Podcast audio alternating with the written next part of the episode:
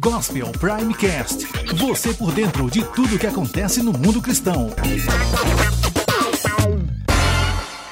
Oferecimento Prime Cursos. Os melhores cursos você encontra aqui.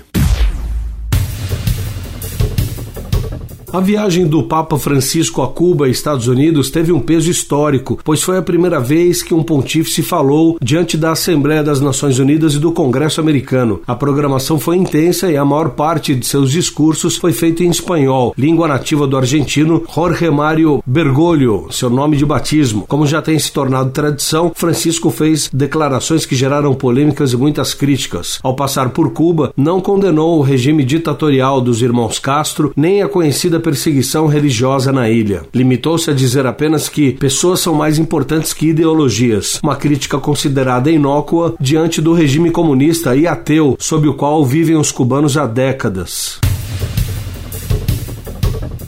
Uma organização internacional de evangelismo online deseja reunir milhares de cristãos dia 30 de setembro para criar uma onda de propagação do evangelho. Um vídeo deverá ser compartilhado juntamente com mensagens sobre Jesus. Eles desejam inundar as redes sociais e chamar a atenção do mundo. Ian Walton, coordenador deste projeto na África, acredita que essa é uma nova forma de evangelização em massa. O website da campanha foi traduzido para diferentes línguas. A versão brasileira pode ser acessada em vá por todo do mundo. Global. No coração da Indonésia, nação com o maior número de muçulmanos do mundo, o impensável vem acontecendo desde 2010. Na capital Jakarta, em frente à residência do presidente do país, a igreja cristã Taman Yasmin chegou à marca de 100 cultos ao ar livre. Localizada a 60 quilômetros ao sul da capital, na cidade de Bogor, em abril de 2010, o templo da GKI Yasmin, como é conhecida, foi lacrado por ordem do prefeito. Os vizinhos muçulmanos haviam exigido que os cristãos fossem proibidos de os líderes da igreja foram à justiça e ganharam o direito de reabrir no Supremo Tribunal da Indonésia, reivindicando a liberdade de culto prevista na Constituição. Mesmo assim, o prefeito não cedeu. O templo continuou lacrado e os membros decidiram fazer como forma de protesto um culto ao ar livre em frente ao prédio.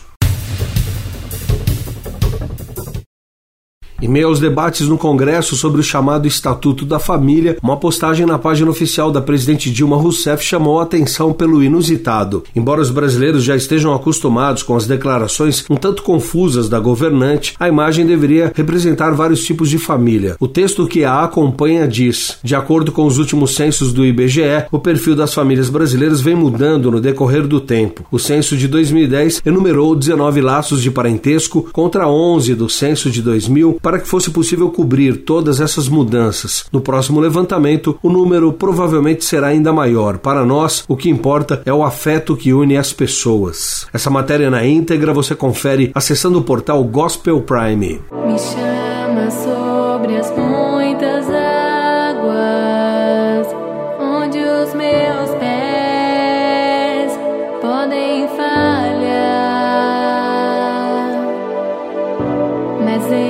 Caminhos de Amor é o terceiro trabalho de Anne e Vini e marca uma nova fase na carreira da dupla. Produzido em Goiânia por Olemir Cândido, o novo álbum contempla 10 faixas, sendo oito autorais e duas versões. Oceanos, de Oceans do Rio Song, e Ele Está Conosco, His With Us, de Love and the Outcome.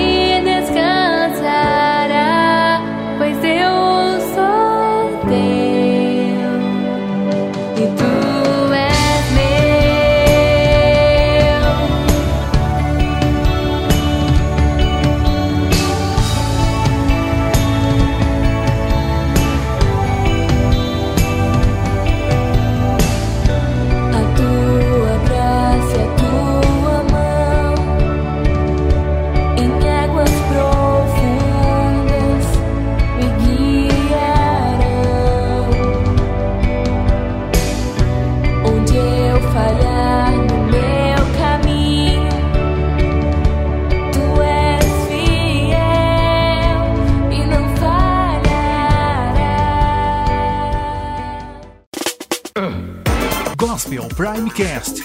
Você por dentro de tudo que acontece no mundo cristão. Oferecimento Prime Cursos. Os melhores cursos você encontra aqui. Sonhar com um futuro melhor. Estudar dentro de casa. Agora já dá pra fazer.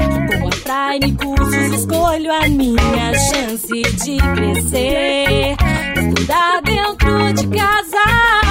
Agora já dá pra fazer. Com a Prime Cursos escolho a minha chance de crescer. Cursos grátis, acesse primecursos.com.br. Gospel Prime, Gospel Prime.